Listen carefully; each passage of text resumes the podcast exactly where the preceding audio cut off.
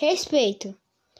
Não existe outra via para a sociedade humana senão a procura e o respeito da dignidade individual, sempre respeitando a opinião um aos outros, sempre e sempre ajudar o próximo e não fazer aos outros o que jamais gostaríamos que fizessem com a gente.